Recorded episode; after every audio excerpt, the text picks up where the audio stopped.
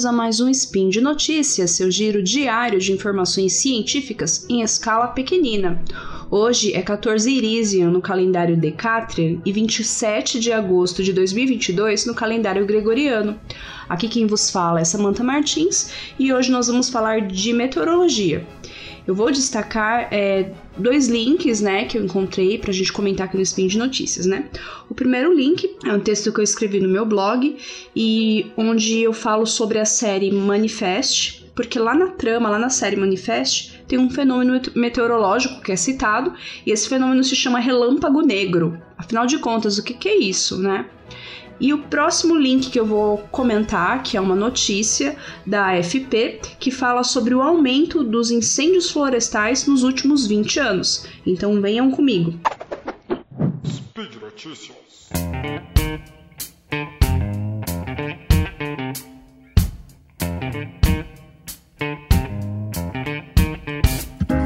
Bom, se vocês gostam de séries tipo Lost, 4400, é, Noite Adentro e coisas do tipo, é bem possível que vocês gostem da série Manifest, né? Que é uma série que está disponível na Netflix e que conta a história de um voo entre a Jamaica e Nova York que não deu certo. Não é que tenha ocorrido um acidente ou algo assim. Na verdade, o voo partiu da Jamaica em uma determinada data de 2013 e aterriza em Nova York só em 2018. Só que os passageiros ou a tripulação, eles não notam a passagem do tempo. Quem está fora do avião nota e quem está dentro do avião não. E a partir daí, uh, os acontecimentos da série transcorrem, dado esses conflitos aí de conflitos temporais, vamos dizer assim. Bom, eu não vou dar spoilers, porque vai que algum de vocês já está acompanhando a série ou está pensando em assistir. Então eu vou falar só de um fenômeno meteorológico que é citado na série. Esse fenômeno meteorológico se chama é, Dark Lightning ou Relâmpago Negro, e afinal de contas, esse fenômeno existe? Bom, ele existe sim, né? Os cientistas detectaram que, em algumas circunstâncias, durante tempestades com relâmpagos comuns, pode ocorrer a produção de raios X e de raios gama, que não fazem parte da região visível né, do espectro é, eletromagnético. E é por isso que chamam de é, relâmpago negro, simplesmente porque é um relâmpago que não pode ser visto, mas pode ser detectado por equipamentos que conseguem captar esse tipo, esses tipos de radiação. E aqui a gente precisa destacar que os raios X e os raios gama são radiação de alta frequência e comprimento de onda bem pequenininho. Comprimento, comprimento de onda tão pequenininho que é comparável com o tamanho do núcleo de uma célula. E é por isso que esse tipo de radiação ele é tão perigoso para todas as formas de vida. E aqui eu vou até destacar outras duas séries também da Netflix. Uma é a série Noite Adentro e a outra é o spin-off da Noite Adentro, que é o Submarino. É, nessas séries, o Sol fica meio descontrolado ali e começa a produzir grandes quantidades de raios gama. E o resultado disso foi a morte em massa, exceto para aqueles que de alguma maneira conseguiram fugir do Sol e a destruição é, do valor nutricional e do sabor dos alimentos, né? Então ali nessas duas séries, né, na Noite Adentro e na, no Submarino, ocorre realmente morte de todos que, têm, que são expostos a essa grande quantidade de raios gama. Já lá no Manifesto acontece uma outra coisa que eu não vou dar detalhe, mas tem a ver aí com a premissa da série. E a ficção, claro, tem toda liberdade aí para criar em, em cima de fenômenos meteorológicos e suas poss possíveis consequências, né? Mas a verdade é que raios gama em grande quantidade eles, eles são incompatíveis com a sobrevivência de qualquer forma de vida. Então, dessa maneira, a proposta da série Noite Adentro da série Submarino tem mais são mais compatíveis aí com a realidade. Embora a fonte desse tipo de radiação nas séries é diferente, né? No caso da Manifest, seria a partir do Dark Lightning, né, do Relâmpago Negro, e nas séries Noite Adentro e Submarino, seria a fonte seria o próprio Sol. Espero que vocês tenham gostado de conhecer sobre esse fenômeno meteorológico diferente, que é o relâmpago negro, ainda investigado pela comunidade científica, precisa de mais investigação para ser melhor compreendido, mas que já foi detectado em algumas tempestades a partir de instrumentos. E se você for viajar de avião, não precisa se preocupar, porque a estimativa é de que o relâmpago negro ocorra em, em uma de cada mil tempestades. Então, é um fenômeno muito raro. Os pilotos, eles evitam tempestades, né? Eles já fazem um planejamento da rota deles lá no próprio aeroporto, junto com a equipe de solo, vão recebendo é, informes também. Então eles evitam as tempestades de qualquer maneira. Um, um, um, piloto não vai passar, vai evitar uma tempestade. E se isso acontecer, claro, a quantidade de raios gama é muito pequena. Pode ser que nada aconteça, mas as chances mesmo de passar por uma tempestade são mínimas, como eu disse. Agora nós vamos falar de incêndios, os incêndios florestais especificamente, né? Os incêndios florestais eles duplicaram em todo o mundo, principalmente nas florestas boreais.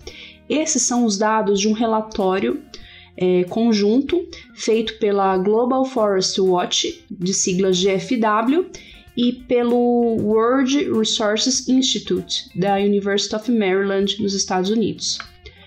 Em comparação com 2001, nas últimas duas décadas aí, os incêndios consumiram cerca de 3 milhões de hectares por ano, o que equivale a uma Bélgica, a área né, de uma Bélgica por ano.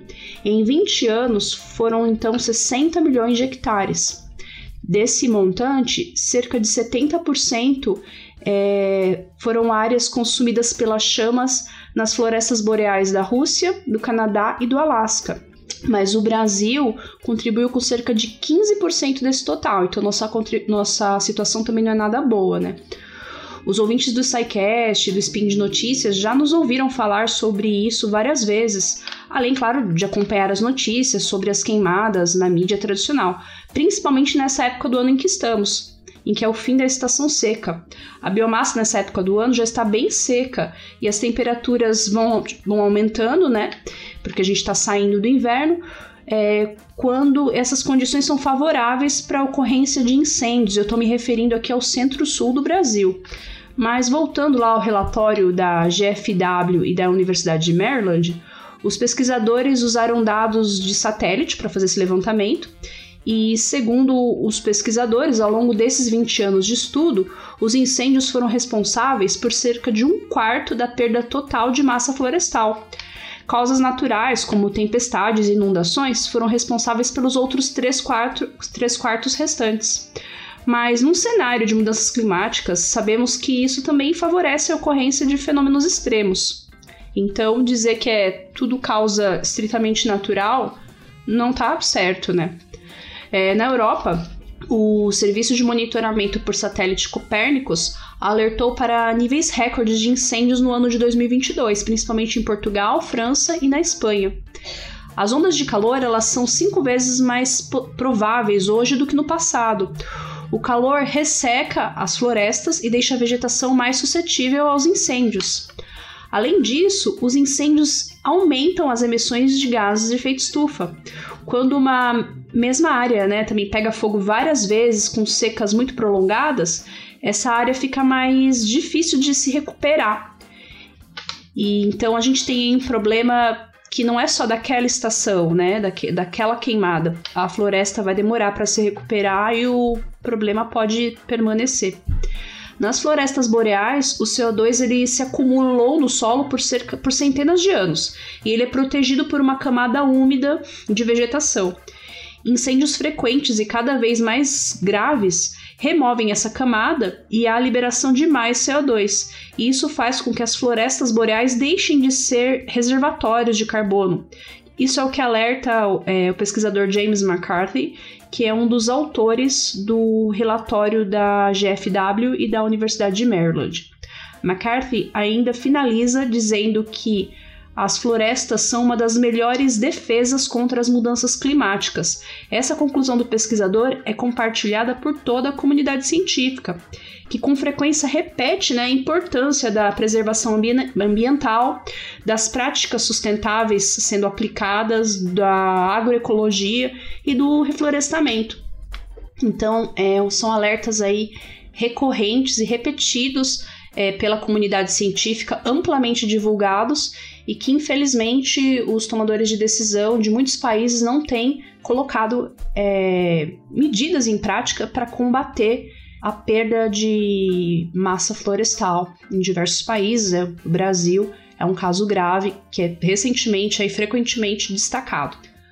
Bom, por hoje é só. Espero que vocês tenham gostado desse spin de notícias. É, se vocês gostaram, se vocês acompanham o nosso trabalho, compartilhem, divulguem com seus amigos, com seus alunos, com seus parentes, com todo mundo. Se você tem condições no momento, considere tornar-se um patrono.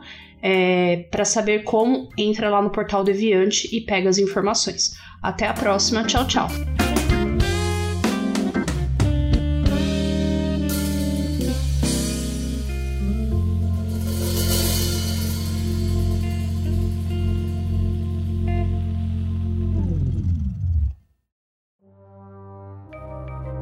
Este programa foi produzido por Mentes Deviantes. deviante.com.br.